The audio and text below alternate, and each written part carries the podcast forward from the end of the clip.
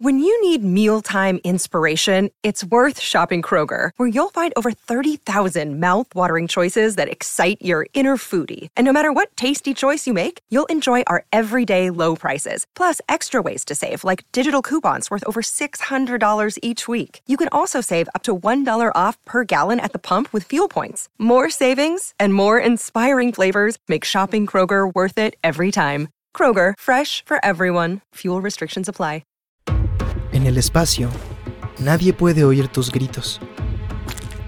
Sabemos que las supernovas, los asteroides y los planetas en llamas no hacen ruido en el espacio, ¿o sí? ¿Qué pasaría si realmente pudieras escuchar algo allá afuera? Bien, veamos.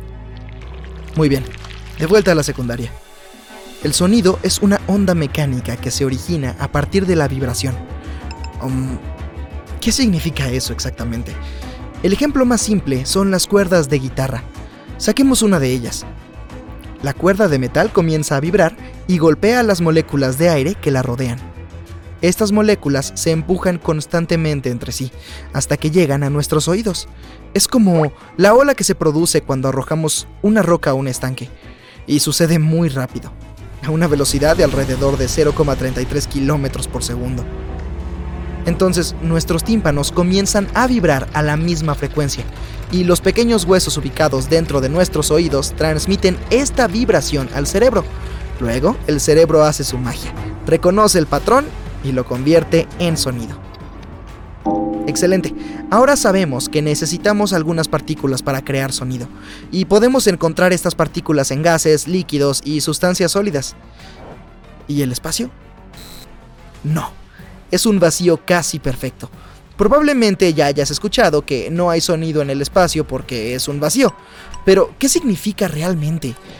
Un vacío perfecto es un área completamente desprovista de materia. Significa que no hay nada ahí. Sí, a pesar de todos esos cuerpos celestes que hay en el espacio, en realidad no hay aire entre ellos. Ni átomos, ni partículas, nada. Bueno, Casi. Eh, para ser honesto, el vacío perfecto en realidad no existe. No podemos deshacernos de los átomos por completo, pero el espacio está muy cerca de eso. En promedio hay entre 15 y 80 átomos por cada 16 centímetros cúbicos. Puede parecer un gran número, pero ten en cuenta que estos átomos son pequeños y la distancia del vacío que hay entre ellos es enorme. En comparación, 16 centímetros cúbicos de aire contienen alrededor de 16.000 átomos. Entonces, por supuesto, con una densidad tan baja, estos átomos no pueden empujarse entre sí, y aunque la vibración fuera muy fuerte, como, no sé, en una supernova, tampoco podrían hacerlo. No, no, las películas nos han estado mintiendo. Todas esas escenas espaciales épicas tienen lugar en un silencio incómodo. ¿Quién lo hubiera adivinado? Pero no te enojes. ¿Qué pasa si te digo que de hecho hay algunas formas de escuchar el sonido en el espacio? En primer lugar, hay sonido en otros planetas. Si hay una atmósfera en un cuerpo espacial, o al menos algo de gas, agua o una superficie sólida, habrá sonido. En nuestro caso, la atmósfera se vuelve completamente silenciosa a unos 100 kilómetros sobre la superficie de la Tierra. Ahí es donde el cielo deja de ser azul y comienza un velo estrellado negro. En cualquier caso, tendríamos que aterrizar en otro planeta, o al menos acercarnos a su atmósfera, para escuchar algo pero sea lo que sea, sonaría muy diferente. Tomemos como ejemplo a nuestro vecino, Venus. La atmósfera ahí es muy densa. Los científicos lo llaman, en broma, sopa química espesa. Entonces, si de alguna manera lograras mantenerte con vida y hablar ahí, tu voz sería muy diferente. Se volvería mucho más fuerte y sonaría más profunda. Por lo tanto, si quieres ser un barítono, ya sabes qué hacer. Me pregunto qué pasaría si la Tierra tuviera una atmósfera más densa. ¿Qué escucharíamos entonces? Bueno, puedes imaginarlo vagamente si alguna vez has estado en el agua. El agua es muy densa, el sonido se mueve ahí mucho más rápido, y mejor que en el aire, a una velocidad de más de un kilómetro por segundo. Si te sientas en una habitación vacía sin fuentes de sonido, no escucharás mucho, ¿verdad? Another day is here, and you're ready for it. What to wear? Check. Breakfast, lunch, and dinner? Check. Planning for what's next and how to save for it? That's where Bank of America can help. For your financial to-dos, Bank of America has experts ready to help get you closer to your goals. Get started at one of our local financial centers or 24-7 in our mobile banking app. Find a location near you at bankofamerica.com slash talk to us. What would you like the power to do?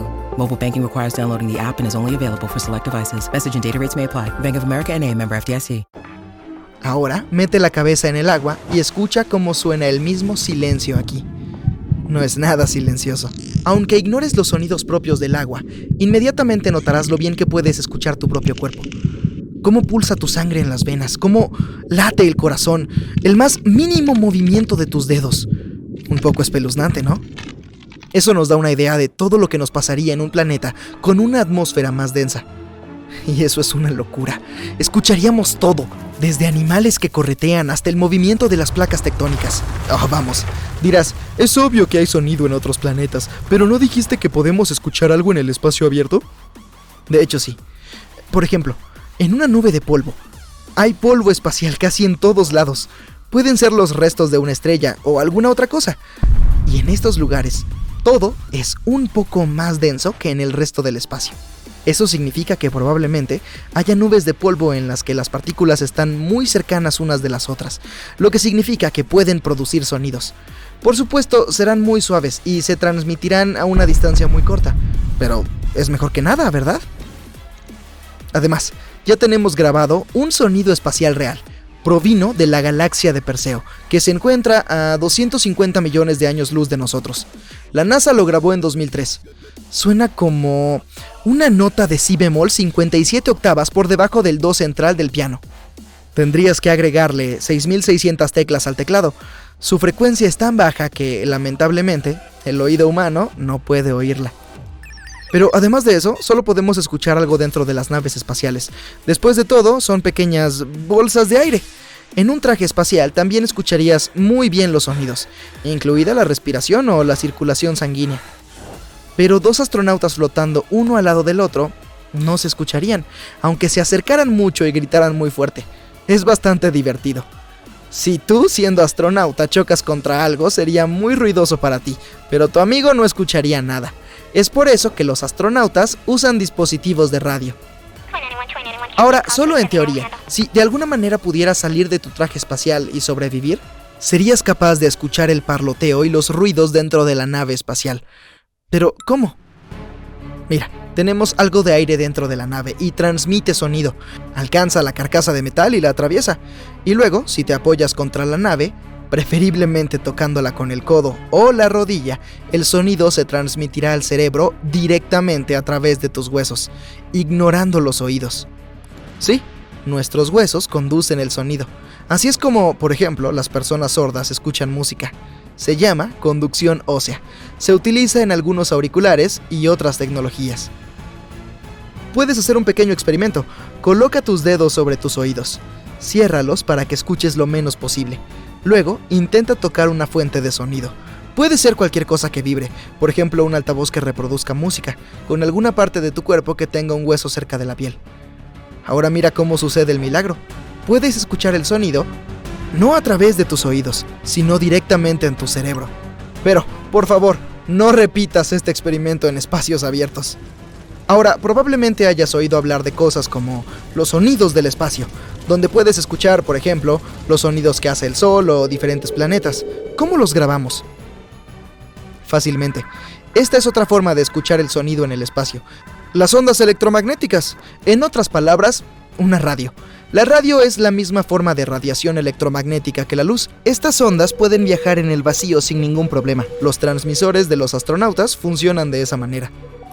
Un astronauta le dice algo a su amigo. Las ondas de sonido se convierten en ondas de radio, llegan a la otra persona y luego se vuelven a convertir en sonidos. Y así es como obtenemos los llamados sonidos espaciales. Nuestro planeta es realmente muy ruidoso en ese sentido. Estamos enviando una gran cantidad de ondas de radio al universo, todas las señales de radio que hemos emitido. Es una pena que viajen solo hasta 110 años luz de nosotros. Pero, ¿sabes? Creo que es bueno que no escuchemos todo lo que sucede en el espacio. Imagina si el sonido pudiera viajar fácilmente a través del universo. Escucharíamos todo, desde erupciones solares hasta supernovas cercanas. Horripilante, ¿verdad? Entonces, quizá tengamos suerte.